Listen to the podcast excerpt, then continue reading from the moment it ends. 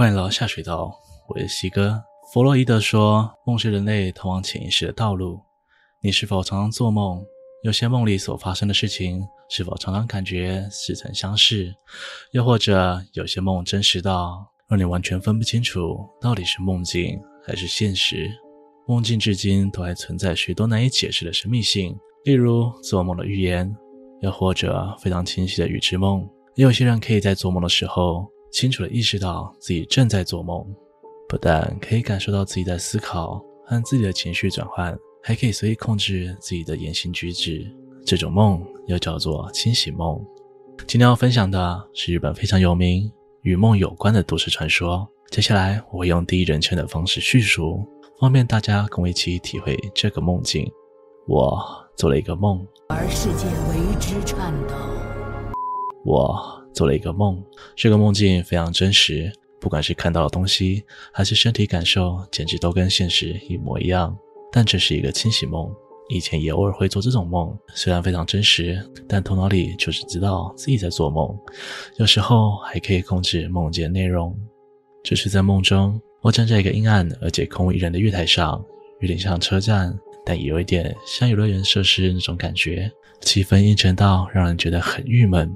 这时，车站里的广播响起，一个男人的声音说道：“电车即将进站了，搭上了电车的话，你会遭遇到很恐怖的事哦。”声音也是死气沉沉的，不知道是什么意思。这个梦境让人非常不舒服。没多久，电车进站了，与其说是电车，还比较像是游乐园里面类似猴子列车那种的设施。车上数位脸色难看的男女排成一列的坐着。我边走边想着，嗯。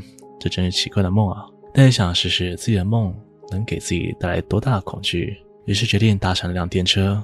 我心里想着，反正如果真的恐怖到不行，再醒过来就好了，只要集中精神醒来就好。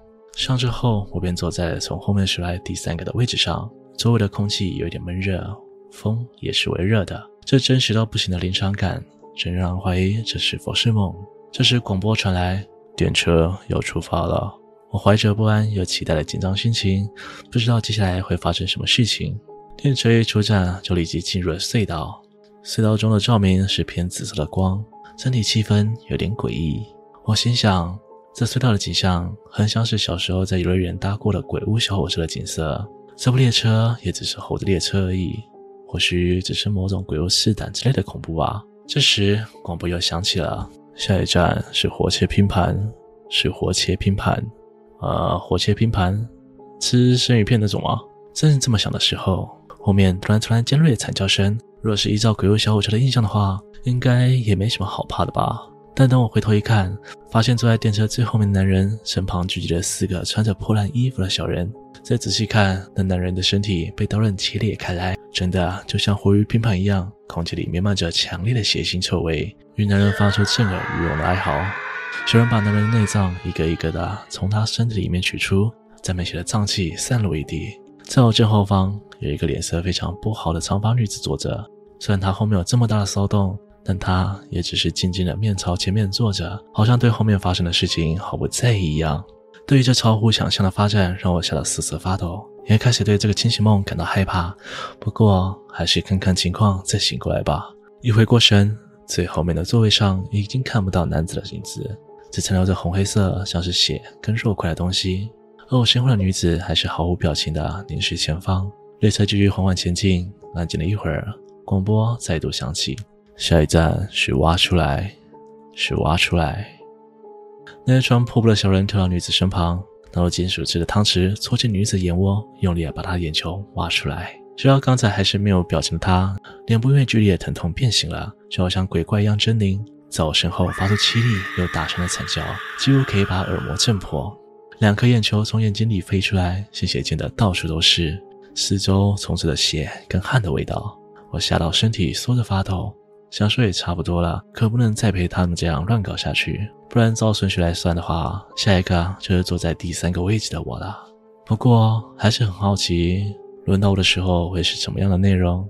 感觉确认了之后再醒来也不迟。所以还是继续坐着，广播开始放松。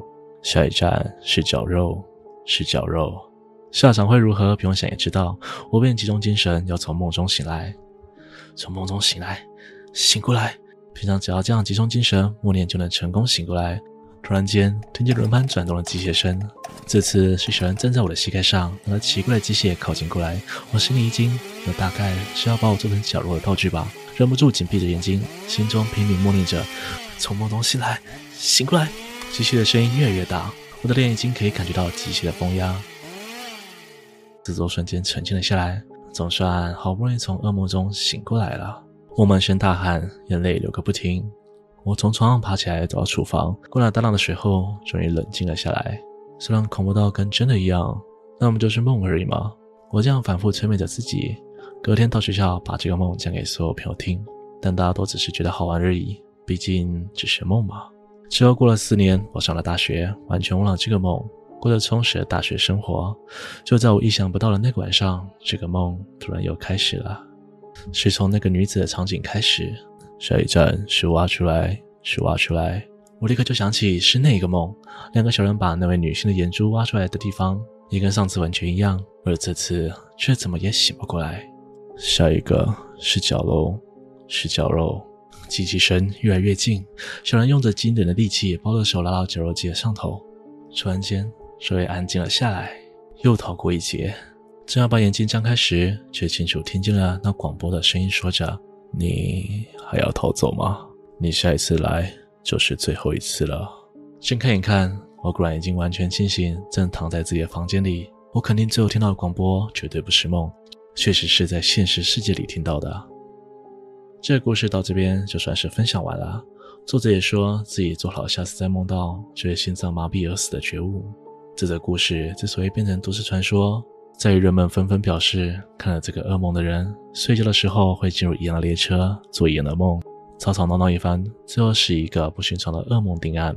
没有人相信这是真的，但有个细节，可能一般人不会注意到。二零零五年，日本兵库县出现一则新闻，一位高中生因为长期失眠，结束了自己的生命。根据报道，他的母亲表示，男高中生失眠是从前几个月一次割腕自杀开始的。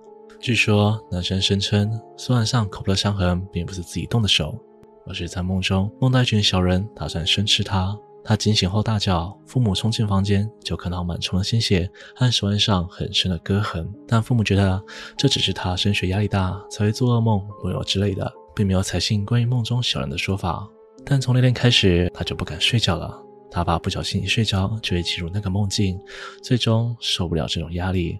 才选择轻生结束自己的性命。他的说法至今都没有被他的父母采信，但让人不禁猜想，他说的是否是真的？真的有那个世界吗？我们不得而知。但是大家要知道的是，世界各地都出现过在噩梦中死去的案件，他们不约而同都提到了列车、小人、怪物。也许有一天，在我的梦中也会不经意和这个世界重叠，那时我们又该如何生存下来呢？今天的故事就分享到这边。大家做过恐怖的惊醒梦吗？欢迎在底下跟我分享哦。如果听完这个故事，晚上做了一样的噩梦，请大家也来分享一下。如果喜欢我的影片，请别忘了帮我按赞、订阅、分享，并且开启小铃铛，才不会错过最新的影片哦。我是西哥，我们下次见。